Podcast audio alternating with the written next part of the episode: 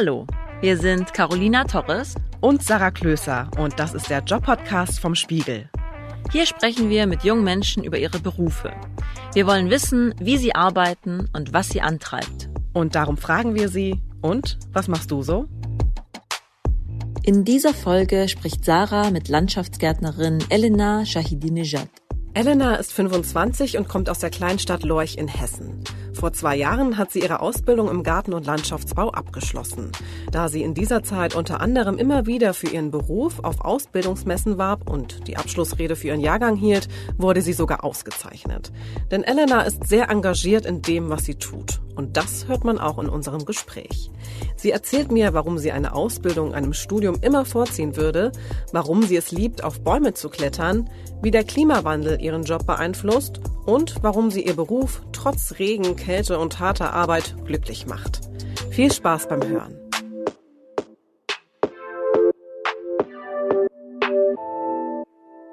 Hallo zusammen, ich bin heute wieder allein in unserem Hamburger Studio, aber ich freue mich, dass mein heutiger Gast, Elena Shahedinejad, mir zumindest per Video aus ihrer Wohnung im Weingebiet in Lorsch am Rhein zugeschaltet ist. Hallo Elena. Hallo Sarah. Ja, erzähl doch mal, was machst du so? Ähm, ja, zu mir. Ich äh, studiere gerade Landschaftsarchitektur in Geisenheim, aber ich bin äh, Gesellin im Garten- und Landschaftsbau und habe so dann meinen Weg zum Studium und alles gefunden. Also ist es so ein bisschen dieser klassische Gärtnerberuf, würde ich jetzt mal sagen? Oder was unterscheidet Landschaftsgärtner von anderen Gärtnern? Also ich würde sagen, erstmal Gärtner ist einfach nur ein allgemeiner Begriff. Also klar ist das eine Berufsbezeichnung, aber es wird viel spezieller. Also der Landschaftsgärtner, sage ich mal, macht salopp gesagt alles rund ums Haus. Ob es jetzt von den KG-Rohren ist, ob es von der Pflasterfläche ist, über Holzterrassen, über Mauern, Zaunbau und natürlich auch die Pflanzen und so weiter. Ich muss sagen, ich hatte auch die Vorstellung, als ich mit dem Beruf angefangen habe, ah, Blümchen und Bäumchen, aber das ist tatsächlich viel mehr Baustellenabwicklung größtenteils. Okay. Weil ich habe nämlich auch rausgefunden, dass jeder zweite Privathaushalt in Deutschland hat einen eigenen Garten. Also insgesamt gibt es halt 17 Millionen Gärten und davon sind allein eine Million Schrebergärten. Und genau, dann gibt es ja auch noch Baumschulen, Obstplantagen, Sportplätze, Parks etc. Ja. Also sehr, sehr, sehr viele mögliche Arbeitsplätze, die dir zur Verfügung stehen würden. Also welcher ist denn jetzt deiner konkret? Also wo hast du schon überall gearbeitet? Also im Grunde genommen kann man im Privatgarten, man kann für den Sportplatzbau arbeiten, ne? das, das machen wir auch. Das heißt ja Garten, Landschafts- und Sportplatzbau. Man kann äh, für die Stadt arbeiten, man kann, also das sieht man jetzt ja auch, dass es halt trotz Corona immer weitergeht und die Aufträge eigentlich gar nicht aufhören. Also von öffentlich zu privat, alles Mögliche. Das kann man, glaube ich, gar nicht so, so äh, speziell alles aufzählen, weil es tatsächlich so viel ist. Ja, und du wurdest ja auch ausgezeichnet tatsächlich, weil du ja. eine der besten Auszubildenden unter den Landschaftsgärtnerinnen und Gärtnern deines Jahrgangs 2018 warst. 2018. Und das heißt ja, dass du ziemlich engagiert sein musst in dem, was du da machst. Ne? Ähm, woher kommt denn deine Begeisterung fürs Gärtnern? Also in erster Linie mag ich sehr gern basteln, einfach mal salopp gesagt. Ja, und das, der Beruf ist ja wirklich auserkoren dazu, weil man alles Mögliche irgendwie mal anpacken darf, machen darf. Und letztendlich, wo ich dann auch in die Beruf, weil ich habe vorher ein Jahr gearbeitet, so. Und dann kam ich in die Berufsschule. Und da muss ich auch sagen, dass mich die Lehrer total begeistert haben, weil die vollkommen von diesem Beruf überzeugt sind und waren und einfach da seit Jahren eine große Leidenschaft einfach dafür haben und es eben den Schülern versuchen zu vermitteln. Und es ist einfach ansteckend, wenn man Menschen sieht, die so eine tiefgreifende Begeisterung für sowas Schönes haben, ja. Und das hat mich, wie gesagt, angesteckt. Und ich habe dann halt im Zuge der Berufsschule dann auch an an anderen Schulen Berufswerbung gemacht und so weiter. Also hm. ja, und für die Auszeichnung gab es ja auch ein Preisgeld, ne? 1000 Euro und auch ein 1500 Euro Bildungsgutschein. Also genau. was hast du damit gemacht? Also ich habe zwei Lehrgänge absolviert. Einmal den SKTA-Kurs, das ist ein Seilklettertechnik. Ich habe mich schon mit Beginn der Ausbildung viel für Baumkontrolle interessiert und dann habe ich auch während eben meiner Ausbildungszeit bin ich mit einer Baumpflegefirma in Kontakt gekommen, also habe davon zum ersten Mal auch gehört und ich fand das total spannend, was sie machen und im Grunde genommen pflegt man die Bäume ja, der Start von Privatkunden, wie auch immer, aber eben mit dieser speziellen Technik, wenn es dann halt nicht mehr funktioniert, mit einer mit einer Hebebühne irgendwo reinzukommen oder sonst wie, dann klettert man den Baum und macht das. Und dann habe ich noch einen äh, Lehrgang gemacht, erst vor kurzem tatsächlich, das ist der AS-Baum 2. In der Ausbildung macht man den Eisbaum 1, also arbeiten mit der Kettensäge, dass man Bäume fällen darf. Und der Eisbaum 2 ist aufbauend dazu äh, im Hubsteiger. Hm. Und Rigging-Techniken und so weiter. Das fand ich auch total spannend und das kann ich auf jeden Fall auch anwenden. Hm. Was macht eine Baumpflegerin? Also in der Firma, in der ich zurzeit arbeite, wir haben viel für die Stadt. Das heißt, es äh, ist vieles, was mit Verkehrssicherung zu tun hat. Im Grunde genommen Totholz oder wenn Gefahr in Verzug ist, dass man das einfach entfernt, dass halt Passanten, Autos und so weiter nicht äh, beschädigt oder gefährdet werden. Und äh, natürlich gibt es auch den Privatkundenbereich, wo es dann halt meistens um irgendwelche Rückschnitte geht oder eben einfach der ästhetische Aspekt. Ja, im Grunde genommen, äh, salopp ausgedrückt, ist man den ganzen Tag im Baum und äh, schneidet da halt eben die entsprechenden Sachen raus. Und ja, ich finde das sehr schön, weil es gibt wortwörtlich eine andere Perspektive auf die Stadt oder auf auf die Umgebung, in der man gerade ist, ja. Und es ist sehr, sehr fordernd, weil es halt sehr viel Konzentration abverlangt, ja. Da darf man sich halt keine Fehler erlauben, sonst ist man halt unten. Genau, weil eigentlich, also du musst ja richtig hohe Bäume hochklettern. Das kann ja auch richtig gefährlich sein. Also warum machst du das freiwillig? ich weiß, ich glaube, das ist so ein bisschen der Kick, auf jeden Fall. Also du bist dann, was weiß ich, dann bist du da in 35 Meter Höhe geankert auf irgendeinem, also es gibt auch viele, wir bearbeiten zum Beispiel auch viele Friedhofsbäume, ja, dann bist du da oben und dann denkst du dir so, okay, wenn der Ast abbricht äh, oder wenn ich jetzt einen Fehler mache, dann liege ich fast schon richtig, äh, mhm. böse gesagt. Also ich finde es einfach wunderschön, eben in der Natur zu sein. Ich kann das gar nicht anders in Worte fassen. Als ich das erste Mal so richtig in einen Baum geklettert bin und einfach, wenn man da verweilt, hm. dann ist das so eine, eine Ruhe und eine Vollkommenheit. Das wird jetzt philosophisch, aber ähm, ich finde das sehr schön. Wie alt warst du denn, als du das erste Mal auf den Baum geklettert bist? Also den richtig so mit dem Kletterkurs war es dieses Jahr, ja, dass man halt auch geankert war und so weiter. Und Klettern, äh, ich glaube, das hat mal jedes Kind irgendwie mal spätestens in einem Strauch oder in einem Baum rein. Und das ist super. Es ist eine andere Art von Freiheitsgefühl, würde ich fast sagen. Ja, ja. Ja, du meintest ja auch schon eben, dass du ja dann dich so mit der Natur verbunden fühlst, ne? Also warst du dann eben auch als Kind schon oft in der Natur oder woher kommt diese Naturverbundenheit? Im Grunde genommen, ja. Ich kann mich immer nur erinnern, wie mein Vater mit mir immer rausgegangen ist und halt das erklärt hat, hier das erklärt hat. Also das auf irgendwas Spezielles zurückzuführen, könnte ich jetzt nicht, aber es war schon immer wie, einfach wie so ein Ruhepol letztendlich. Und ich könnte mir auch nicht vorstellen, irgendwie nicht mehr draußen zu sein.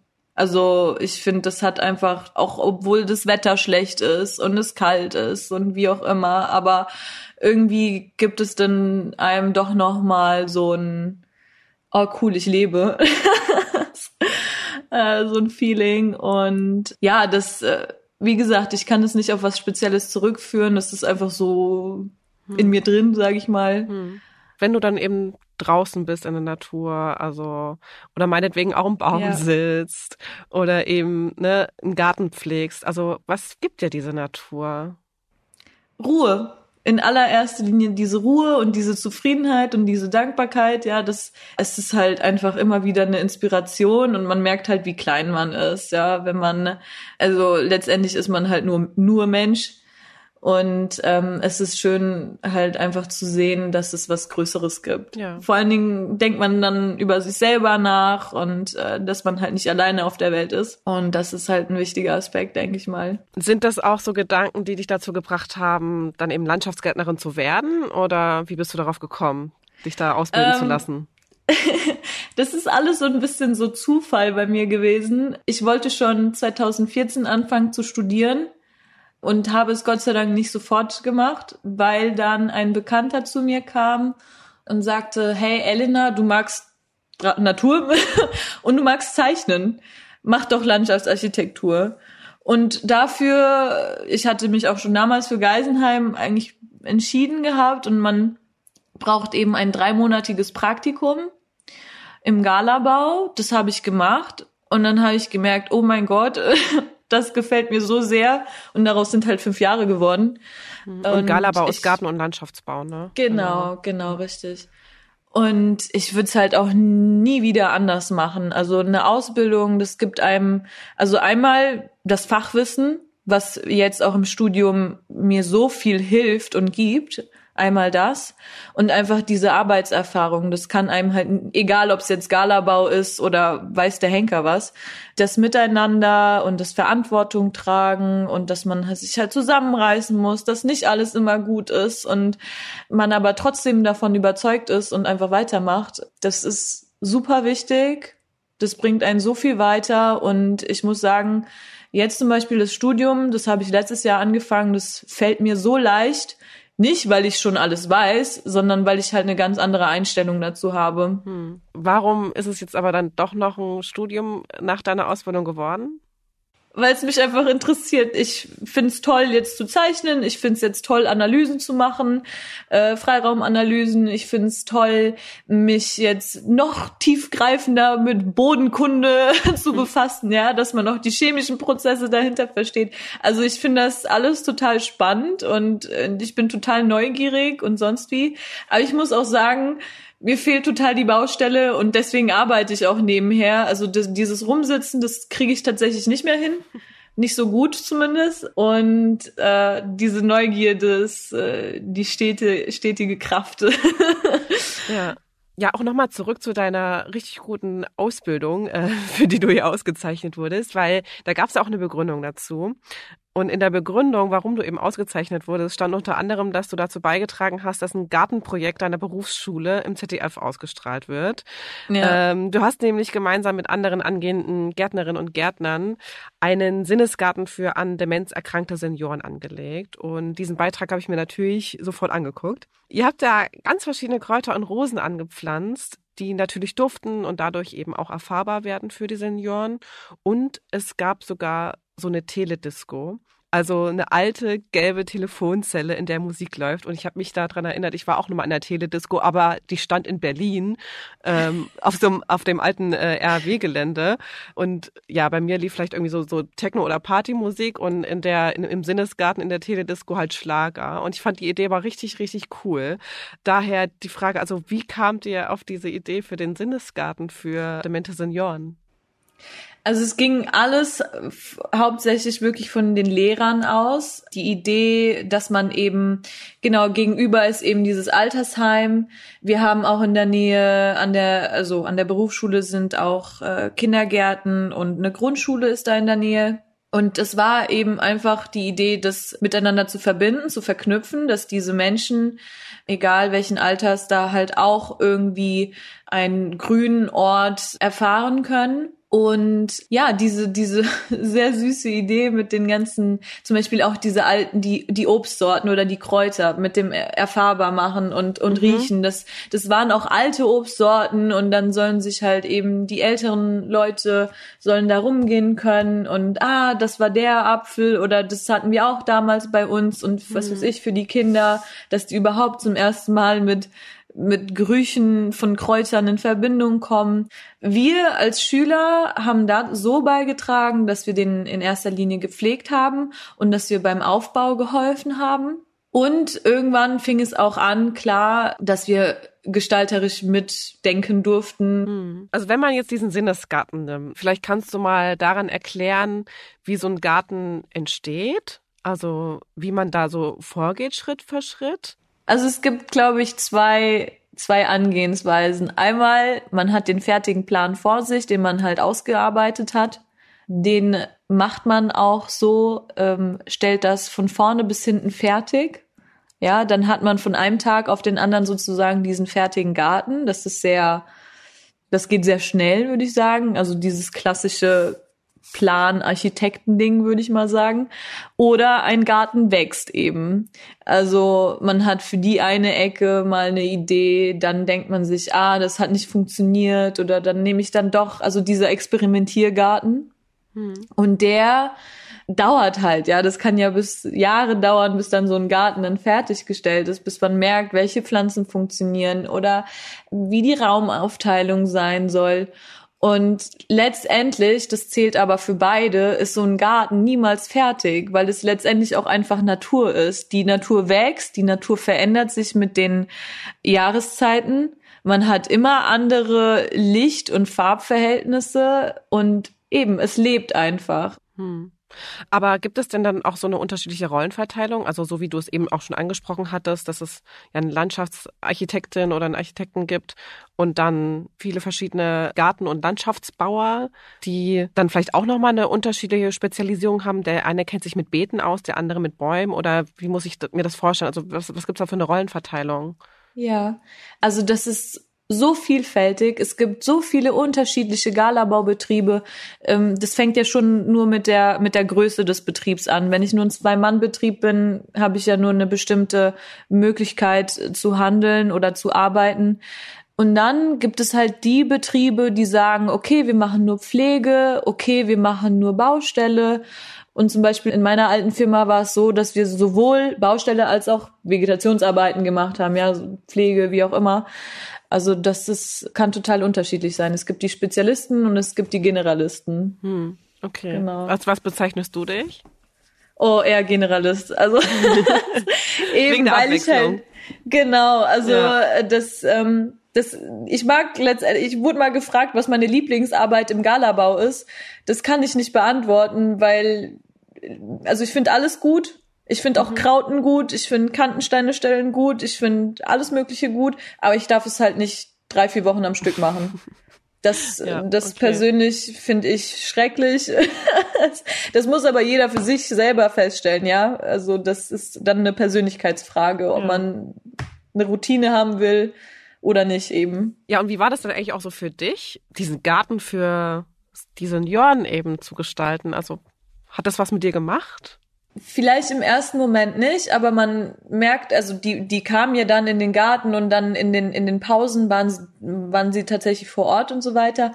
Und die waren auch einfach nur total glücklich, draußen zu sein, in mhm. erster Linie. Und eben halt, dass es so schön ist und dass es gepflegt wird und dass, äh, dass an sie gedacht wird. Und das ist dann diese Dankbarkeit, die dann halt von den Leuten kommt. Also letztendlich will man ja auch einfach nur, blöd gesagt, den Kunden zufriedenstellen. Und wenn man das halt mit egal jetzt welcher Beruf, wenn man das mit etwas macht, was einen selbst, von dem man selber überzeugt ist, was einen glücklich macht, und dann sieht man, dass diese Begeisterung, wieder Thema Begeisterung, mhm. auf die Person überschwappt, dann ist das schön. Dann weiß man, ich habe was gut gemacht, ich habe was Richtiges gemacht, das macht Sinn, was ich tue. Das ist sehr wichtig, dass man eben diese Sinnhaftigkeit auch in anderen sieht. Und äh, das gibt dann auch immer einen Ansporn, weiterzumachen, so. Es gibt ja allein in Deutschland mehr als 9500 Pflanzenarten, habe ich nachgeguckt. Darunter sind allerdings eben auch viele Algenarten, muss man sagen. Kennst du die alle? Oh Gott. nein, oh mein Gott. Ich glaube, dann würde ich irgendwo, nein, nein, in irgendwelchen Sphären unterwegs sein. Das ist auch super schwierig. Also es ist, es gibt eben so viele Pflanzen und es gibt auch wieder Thema Spezialist und Generalist. Man kann in Stauden total drin sein, man kann in Bäume total drin sein. Das wäre eine Lebensaufgabe, ja. Mhm. Also da muss man auch so viel Zeit investieren und sich damit auseinandersetzen. Und es ist auch super spannend. Also ich mag das total. Aber für mich persönlich erstmal noch in weiter Ferne, ja. Das wäre, glaube ich, too much. Ja. Kommt vielleicht krass. dann sozusagen noch. Aber hast du deine Lieblingspflanze? Ich finde Brennnessel ganz cool. Okay. Brennnessel, warum? Ich, Ähm, weiß nicht. Also ich finde, äh, man kann sie essen, ne? Das ist eine ja. Zeigerpflanze, man weiß, dass da Stickstoff ist und das ist halt so ein so ein super Unkraut. Ja, ich finde die eigentlich total witzig. Also ich muss sagen, ich ähm. bin mal als Kind in so ein Brennnesselfeld gefallen, seitdem mag ich die überhaupt nicht mehr. Ja, ja, das, das äh, kann ich nachvollziehen. Gut, ich habe also ich glaube, man, man verändert irgendwann seine Einstellung dazu. Ich habe halt schon ja. Brennnessel gekrautet, ohne Handschuhe, also irgendwie. Echt? und Wird man da draußen im Garten noch einfach sehr abgehärtet, merke ich gerade?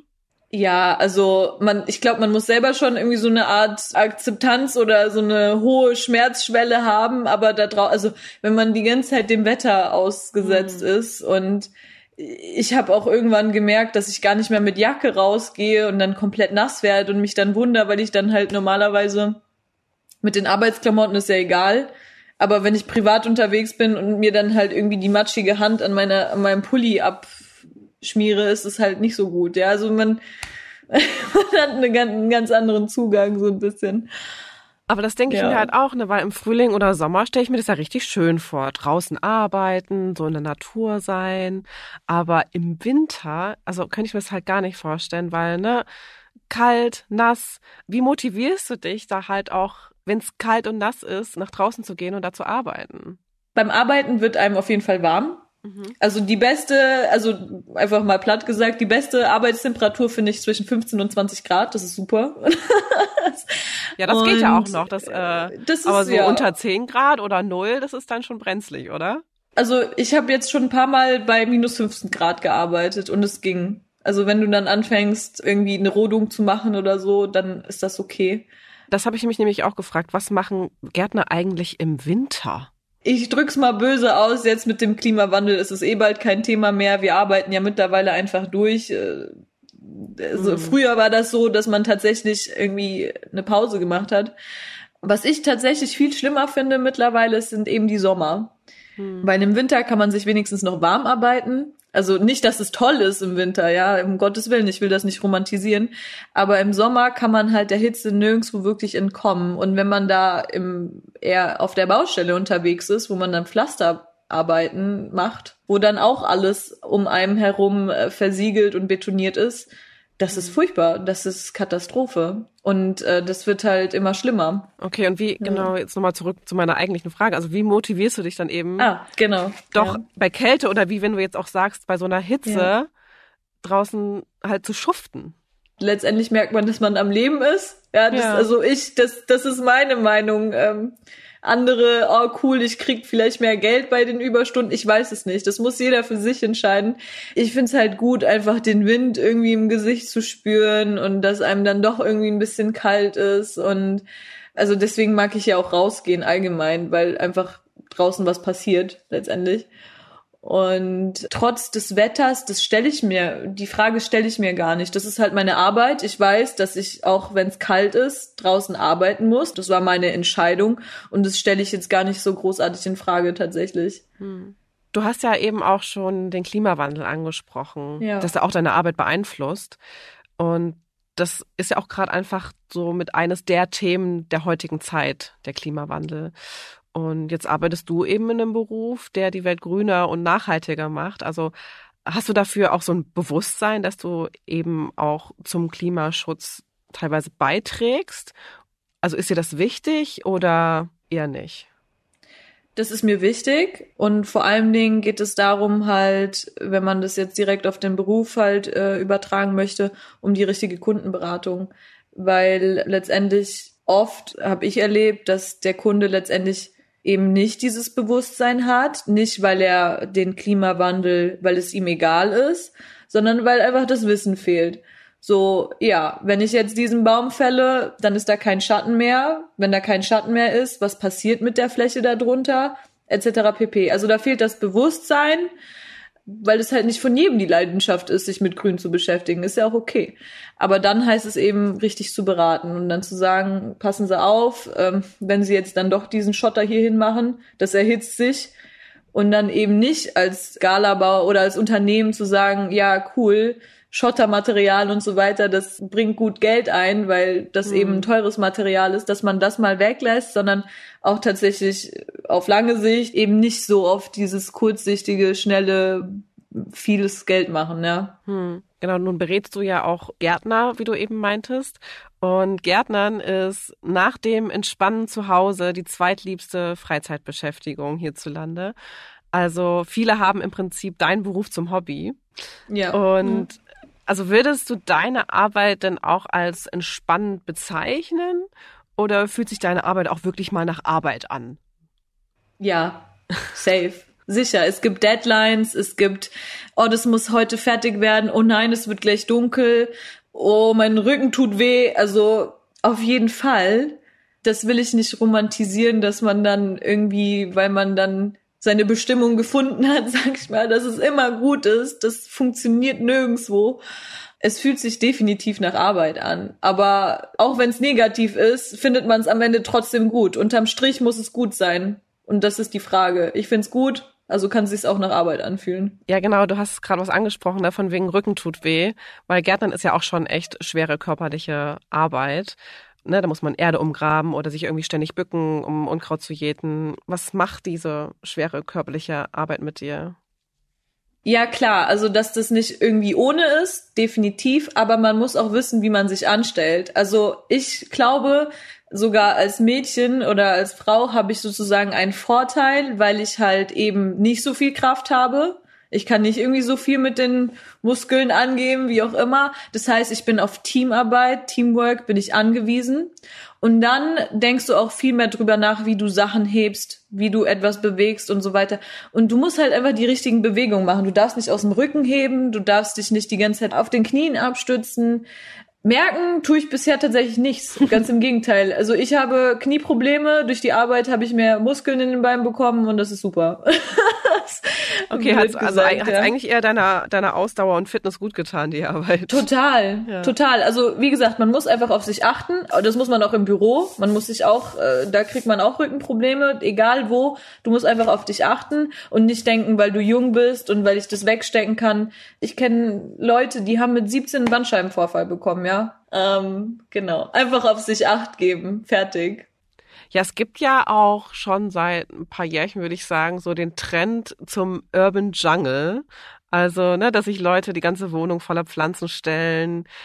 Äh, wie ist es eigentlich bei dir? Also gerade sehe ich da jetzt ehrlich gesagt keine Pflanzen, aber hast du auch so Monstera und Co. bei dir zu Hause? Also diese Trendpflanzen oder hast du sogar einen eigenen Garten? Also ich wünschte, ich hätte mehr Zimmerpflanzen, aber ich bin so oft unterwegs und ich wohne halt alleine. Wer gießt diese Pflanzen? Das heißt, ich habe mich auch sehr schnell dazu entschieden, direkt getrocknete Pflanzen in meine Wohnung zu stellen. und ähm, gut, ich habe eine Pflanze dort, die ist sehr resistent. Naja. Ich wünschte, ich hätte das. Ich finde das super. Ich könnte alles mit Grün voll haben, aber äh, ich will halt nicht alles immer sterben lassen. Ansonsten hätte ich auch sehr viele Monsterer. Ich mag Monsterer. ja, kenne ich. Ähm, aber ich habe nämlich auch immer das Problem, ich bin habe auch nicht so einen grünen Daumen, deswegen hole ich mir immer sehr resistente. Und jetzt habe ich zuletzt so ein, so ein Geldbäumchen äh, ja. bekommen von einer Freundin und ich glaube, die sind auch unzerstörbar. Oder ja, welche resistente, ja, welche resistente Pflanze hast du bei dir stehen? Ich habe eine Schifflera. Die habe ich da seit tatsächlich überlebt, die seit vier Jahren schon. Und einen Kaktus habe ich, ja. Ah ja, der, auch sehr billig der überlebt mir. auch.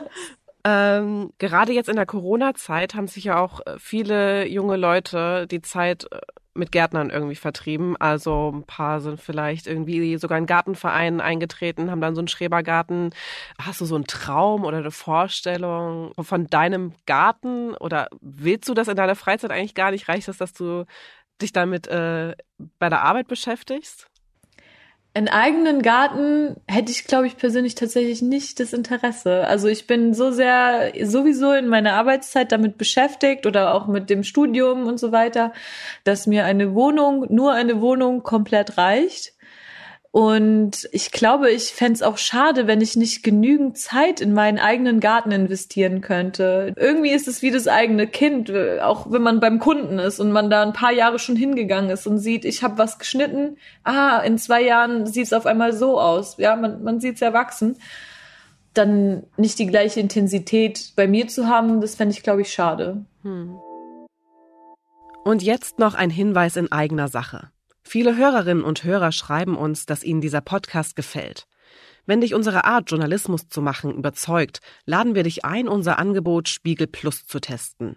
Mit Spiegel Plus erhältst du Zugang zu allen Artikeln auf spiegel.de und bekommst außerdem die digitale Ausgabe des gedruckten Spiegel jeden Freitag schon ab 13 Uhr, bevor das Heft am Samstag am Kiosk liegt. Weitere Informationen zu Spiegel Plus gibt's unter www.spiegel.de slash Abo. Ja, was verdienst du denn eigentlich als Landschaftsgärtnerin? Also man ist ja tarifgebunden. Man verdient eigentlich mittlerweile ziemlich gut.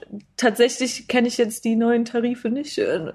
Genau, ich habe letztes Jahr oder Anfang des Jahres 17 Euro die Stunde verdient. Und da kann, das geht ja alles noch nach oben, je mehr Verantwortung man hat. Hm. Und vor allen Dingen die Ausbildung, finde ich, dass die mittlerweile gut vergütet ist für das, was man macht. Ja, also wenn man da so einen Knochenjob hat, und dann, früher war das so, dass die mit 300 netto rausgegangen sind, mhm. so ein Auszubildender.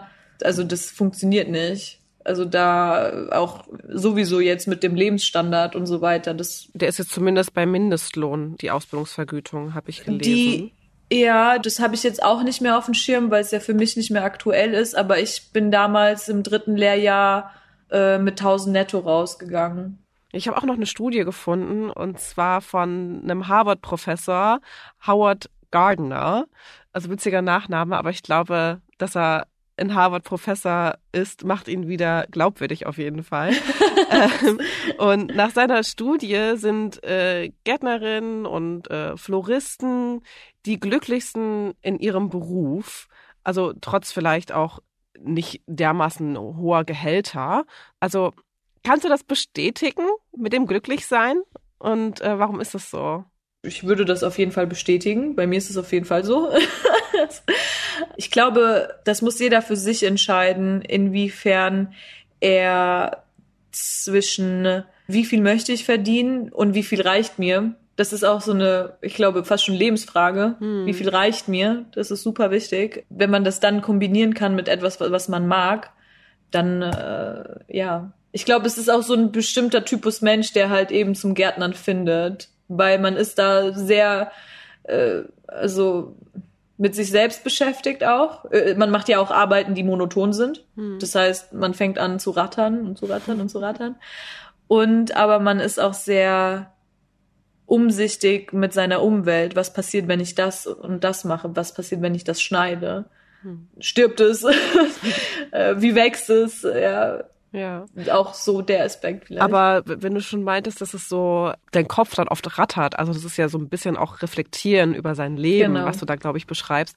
Was hast du denn so in der bisherigen Zeit über dich selbst gelernt? Ja, Charaktereigenschaften lernt man da, wie geduldig oder nicht geduldig man ist. Ob man sich einfach in etwas völlig vertiefen kann, so verlieren kann und dann in Tagträume versinkt, das ist ja auch okay. Aber jetzt so ähm, konkret am Beispiel bei ja. dir, also ja. Bist du eine geduldige Person und bist du eine Tagträumerin oder also was hast du jetzt konkret über dich gelernt? Tagträumerin definitiv, das wusste ich aber schon vorher. das ist safe.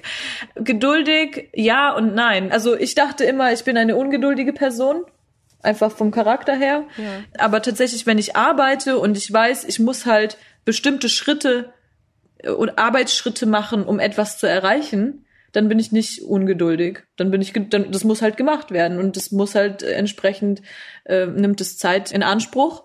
Und da bin ich da auf einmal überhaupt nicht ungeduldig. Und das habe ich dann festgestellt, dass es, wenn etwas gut sein soll, dann ist das halt so, ja. Ansonsten, dass ich halt sehr erstaunt war, wie resistent man gegenüber Umwelteinflüssen auf einmal werden kann wenn man einfach das akzeptiert. Also man entwickelt so eine sehr krasse Akzeptanz gegenüber Sachen, die man sowieso nicht ändern kann. Ja. Und zum Schluss habe ich noch eine Frage und zwar, was wärst du, wenn du eben nicht Landschaftsgärtnerin wärst? Das könnte ich mir gar nicht vorstellen, weil ich mir davor auch sehr wenig Gedanken gemacht habe tatsächlich. Ich habe alles, wie gesagt, auf mich zukommen lassen. Ich hatte davor sowieso schon was mit Grün vor. Also ich wollte Forstwirtschaft und Biodiversitätsmanagement studieren. Das war so der Gedanke. Hm. Ähm, was wäre ich, wenn ich nicht Landschaftsgärtnerin wäre? Schreinerin wahrscheinlich. also auf jeden Fall irgendwas, Hand, irgendwas Handwerkliches auf jeden Fall. Ne? Auf jeden Sehr Fall. Kreativ. Also das, ich glaube, um das Thema Ausbildung würde ich nie, würde ich noch mal von vorne anfangen. Ich würde tatsächlich irgendwas immer mit einer Ausbildung oder ähnlichem machen oder irgendwas Handwerkliches auf jeden Fall. Und ich denke auch, das eine führt immer zum anderen, ja. So, ob ich dann jetzt als erste Schreinerin zum Beispiel geworden wäre, dann hätte ich von Holz hätte ich Bäume cool gefunden, dann wäre ich auf Baumpfleger gekommen. Ich weiß es nicht. Ja, das ist, ich glaube, wenn man so eine Tendenz hat, dann ergibt sich irgendwann das alles. Ja, Elena, damit sind wir schon äh, am Ende des Gesprächs. Äh, vielen, vielen Dank, dass du dir die Zeit genommen hast und ich wünsche dir alles Gute für die Zukunft. Ich danke euch, dass ich auch, äh, oder ich danke dir für das Interview und äh, ja, alles, alles Gute noch, auch äh, in diesen Zeiten. Das war Landschaftsgärtnerin Elena Schei-Denejad. In der nächsten Folge spricht Caro mit Dolmetscherin Anne Beres. Wie genau man das macht, den einen Satz aussprechen, während man im Kopf schon den nächsten übersetzt und was der Unterschied zwischen Konferenzdolmetschen, Begleitdolmetschen und konsekutiven Dolmetschen ist, erfahrt ihr in zwei Wochen. Das war Und was machst du so? Der Job-Podcast vom Spiegel. Wenn dir der Podcast gefallen hat, dann hinterlass uns bei iTunes eine Bewertung. Wenn du selbst Lust hast, mit uns über deinen Beruf zu sprechen oder uns Feedback geben möchtest, schick uns eine Mail an und was machst du so at spiegel.de oder schreib an den Instagram- oder Facebook-Account von Spiegelstart, dem Angebot für alle Themen rund um Studium und Berufseinstieg. Bei dieser Folge haben uns Ole Reismann und Philipp Fackler unterstützt. Unsere Musik kommt von Ole Bostelmann. Bis bald!